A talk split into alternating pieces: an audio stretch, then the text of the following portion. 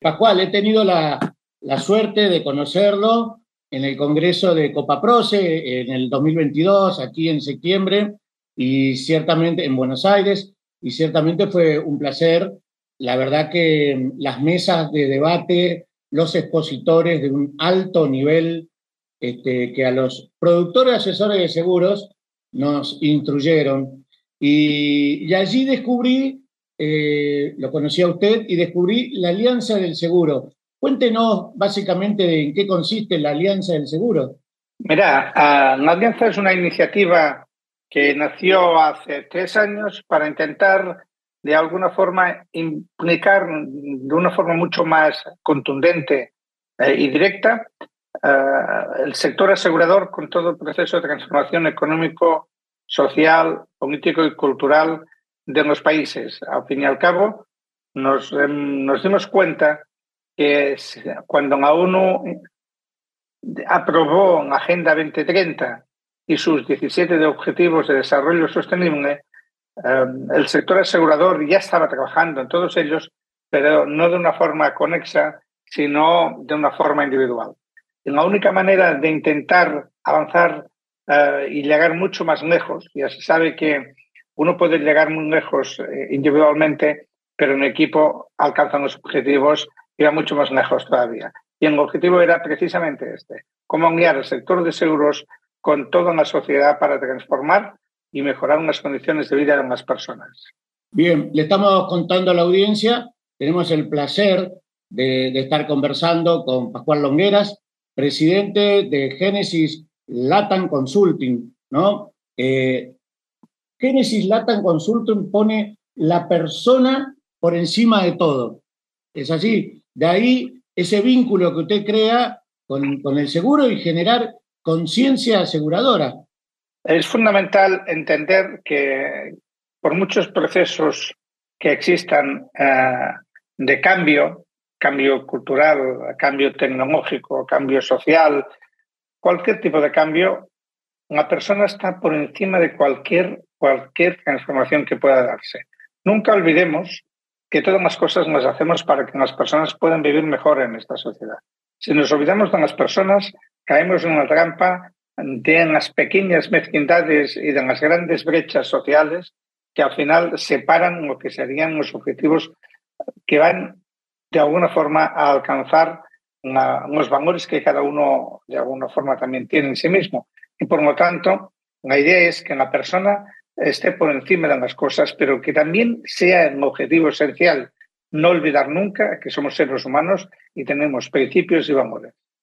En, aquel congreso de Copaproce, usted fue un excelente moderador y lo tenía a Recadero Arias, a Elizabeth Bock, a Jorge Suxo en la mesa, y usted le preguntaba cuando, cuando iniciaba el debate, eh, ¿tenemos futuro? ¿Qué futuros queremos como productores de seguro? amigo, claro que tenemos futuro. No como productores, sino como personas. La pregunta iba más allá, no únicamente el productor de seguros. Si tiene vida el productor de seguros, si tiene futuro el productor de seguros, es que realmente en la humanidad, en la sociedad en general, tiene una vida mejor.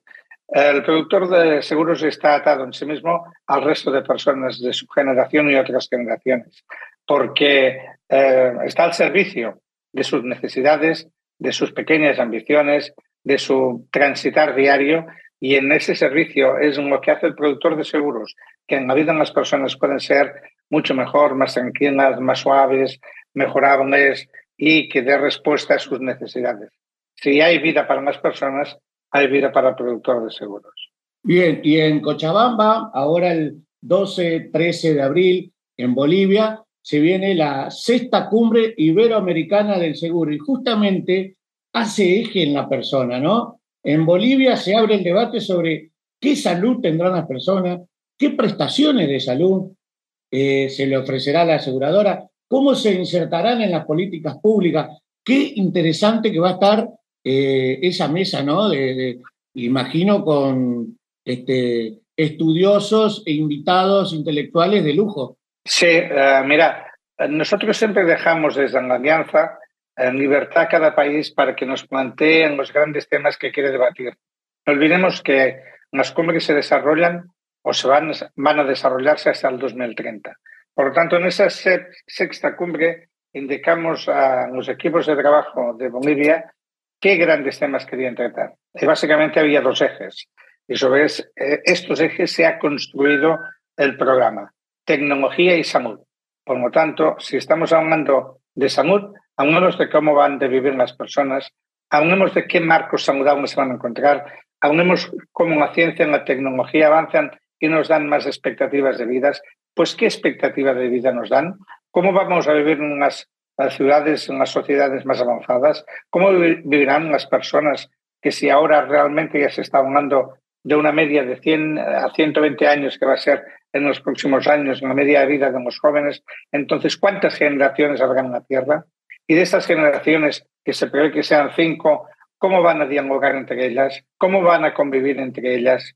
cómo van a desarrollarse entre ellas. Por lo tanto, hay que cambiar los mecanismos actuales de relación. Ya no hay tres generaciones compartimentadas en el mundo, hay cinco y es necesario abrir un diálogo entre todas las generaciones para que exista mejor convivencia y no confrontación. Como que hará Cocha. Cochabamba es precisamente abrir un diálogo generacional para comprender o intentar comprender cuáles son los mecanismos que ciencia y tecnología tienen que desarrollar o ayudarnos a desarrollar y comprender para vivir mejor.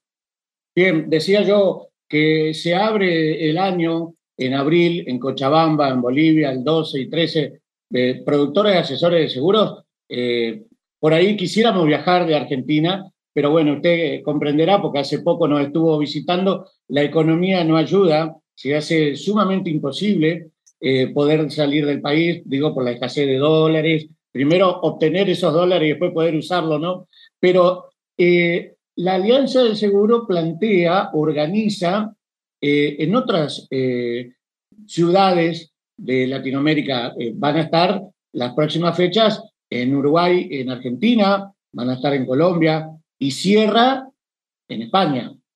Efectivamente, y antes de España y antes de Colombia estaremos en México también.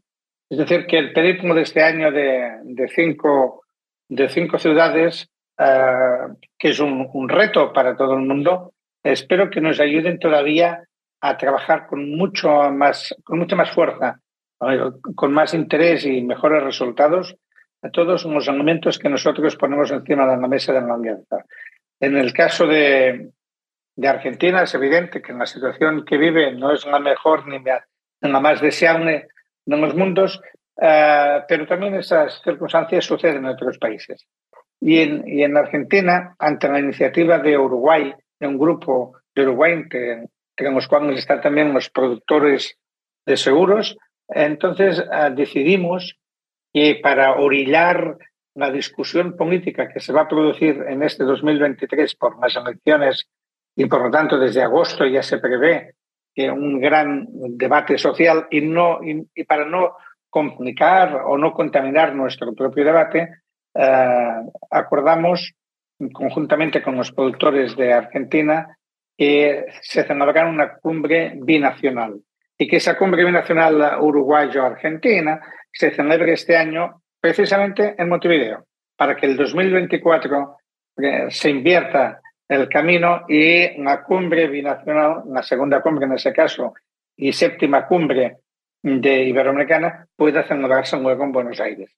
Creo que también es bueno esa cooperación entre países y entre personas, porque ahonda en el principio fundamental número 17 de, de los Objetivos de Desarrollo Sostenible, que dice que tenemos que generar alianzas. ¿Y qué mejor alianza no ya que entre una misma comunidad, sino que entre sociedades y países se establezcan para debatir los postulados fundamentales del futuro.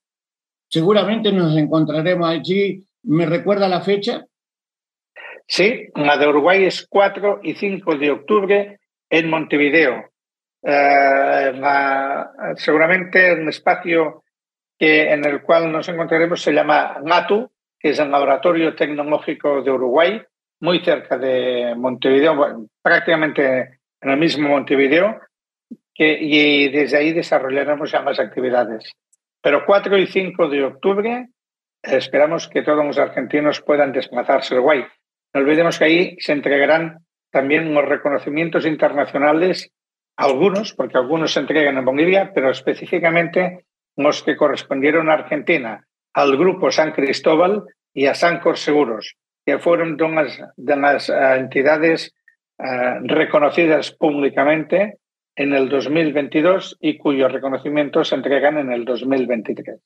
Quiero agradecerle, Pascual, su tiempo eh, y estoy pensando que el hecho de que sea en Uruguay, eh, cruzando el charco está la provincia de Entre Ríos, Santa Fe está muy cerca, Buenos Aires también, eso hace que uno pueda ir eh, por vía terrestre y no se encarezca tanto. Y muchos productores, asesores de seguros de Santa Fe, seguramente eh, vamos a estar presentes. Quiero ponerle a disposición el programa, seguramente, de Radio M, de Santa Fe, Argentina, porque cuando yo participé en el Copaproce de septiembre aquí en Buenos Aires, tuve la oportunidad de descubrir expositores de un gran nivel intelectual. Eh, hace unos meses lo, lo, entrevistaba Jorge Suxo de Bolivia, que él estaba eh, participando en Madrid casualmente de, la segunda cumbre y me decía, estoy, este, eh, estoy sorprendido con el alto nivel intelectual de los expositores argentinos. Y yo descubrí, por ejemplo, a Nadina de Carlos, que nos emocionó a todos, a Gabriel Misler,